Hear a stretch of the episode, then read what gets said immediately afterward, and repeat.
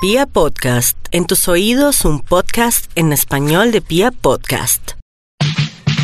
Un podcast que te dice la verdad sobre el marketing. Un podcast para ti. Marketing digital al desnudo con arroba soy Carito Ruiz. Hoy vamos a hablar de por qué es tan importante que incluyas una estrategia de inbound marketing dentro de tu negocio. Y para empezar, lo más importante es que entiendas este concepto de inbound marketing. A mí personalmente, la definición que más me gusta es la definición que hace HubSpot, donde nos dice que inbound marketing es una estrategia que se basa en atraer clientes con contenido útil, relevante y agregando valor, resalta muy bien esta palabra o esta frase, agregando valor en cada una de las etapas del recorrido del comprador. Esta para mí es la mejor definición, porque además de que siento que es supremamente clara y nos ayuda a entender el concepto, siento que también nos ayuda a aterrizar el concepto, a tener muy claro como marca qué es lo que tenemos que hacer. Y dentro de esta estrategia de inbound marketing encontramos diferentes estrategias. ¿Qué es lo que realmente el marketing busca y qué es lo que realmente el inbound marketing logra? Es conseguir que unos extraños se conviertan en clientes. Esto es lo que vamos a hacer a través del inbound marketing. Para eso vamos a pasar por diferentes etapas y dentro de esas etapas hay cuatro que son supremamente importantes, que son las fundamentales dentro de un proceso de inbound marketing. La primera es la etapa de atracción. ¿Qué es la etapa de atracción? Es donde yo genero contenido de valor, contenido de interés, contenido que para mi cliente sea interesante sin estar vendiendo. Y ahí quiero que también resaltes esa parte. Es supremamente importante que primero atraigas al cliente sin venderle absolutamente nada. Es lo mismo que cuando estás conquistando a una persona. Si tú le dices todo, le demuestras todo desde el comienzo, seguramente no vas a tener muy buena empatía con la persona. Pero si empiezas poco a poco a conquistarla, al final puede que la persona diga que sí.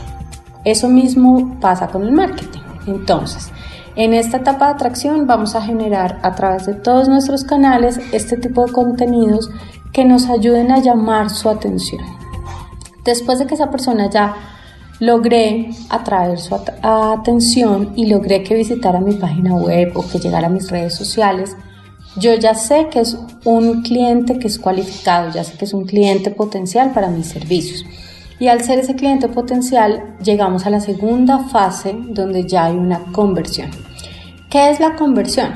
La conversión es ya cuando el cliente va a realizar la compra de ese servicio o de ese producto que nosotros le estamos ofreciendo. Cuando ya mi cliente pasa, o mi prospecto, cuando ya pasa a esa segunda fase, que es la fase de conversión, es cuando yo logro que ese extraño se convierta en una oportunidad de venta. Entonces, ahí lo que debo hacer es generar constantemente una conversación con él, para que a través de esa conversación se sienta cada vez en más confianza y al sentir esa confianza quiera finalmente hacer una transacción con mi marca. ¿Cómo logro generar este tipo de mm, conversaciones? A través de mensajes, a través de artículos en el blog, a través de contenidos en las redes sociales, a través quizás de una consultoría gratuita que se dé por el canal. Hay varias maneras de hacerlo. Lo importante es que ese cliente cada vez confíe más en ti. Una vez pasamos a esa etapa, llegamos a la fase 3. ¿Cuál es la fase 3? La fase de cierre. Esa fase de cierre es donde ya realmente logramos hacer una venta con nuestros clientes. Esto tenemos que tenerlo muy organizado. ¿Por qué? Porque a veces puede que un cliente no compre ya, de pronto no está interesado en comprar ya. Pero eso no quiere decir que no quiera nuestra marca o eso no quiere decir que no le guste nuestro producto o servicio o no quiere decir que no tenga la necesidad. Puede ser simplemente que no está listo, puede ser que no tiene el dinero, puede ser que por ahora no quiere hacer la compra o no está dentro de sus prioridades hacer la compra, pero quizás en una semana, en un mes o incluso en un año va a comprar.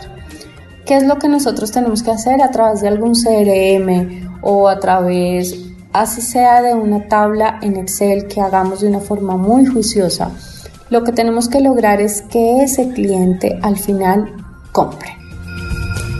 ¿Cómo se logra esa compra? Con esa confianza que le hemos dado durante todo el proceso.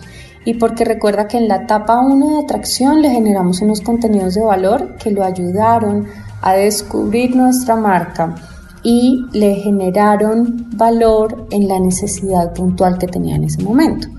Luego cuando pasamos a la fase de conversión, seguimos generándole valor y seguimos dándole contenidos de interés para él, aun cuando no ha hecho una transacción. Luego en la etapa de cierre, cuando la persona ya compra, yo sigo generándole contenidos de valor y ahí ya me hizo la compra, pero yo necesito que vuelva y compre y que vuelva y compre y que vuelva y compre. No me interesa tener una persona que viene y me compra solamente una vez, sino que necesito tener clientes recurrentes. Entonces, una vez el cliente está en esta fase 3, lo que hacemos es generar otros tipos de contenidos. Si la persona me compró ese tapete, entonces yo le genero contenidos de valor, pero ya para el que compró el tapete.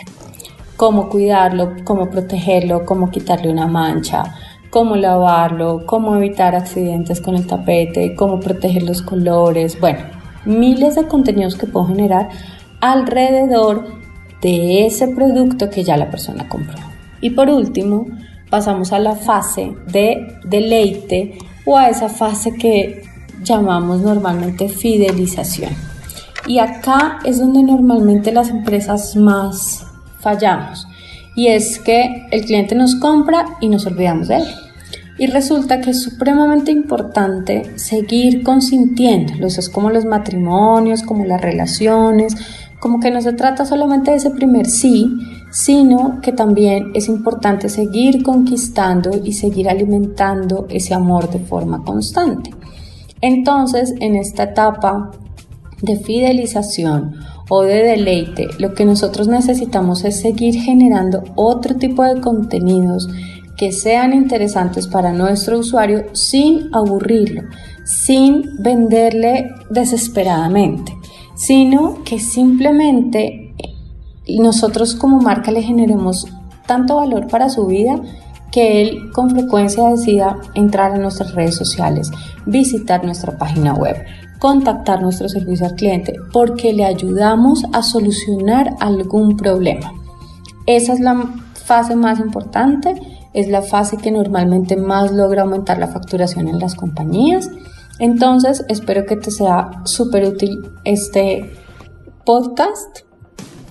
Hoy te recuerdo que hablamos de por qué es importante que incluyas una estrategia de inbound marketing en tu negocio y te recuerdo que si tienes alguna duda o si quieres comentarme algo, lo puedes hacer a través de mi cuenta de Instagram arroba soy.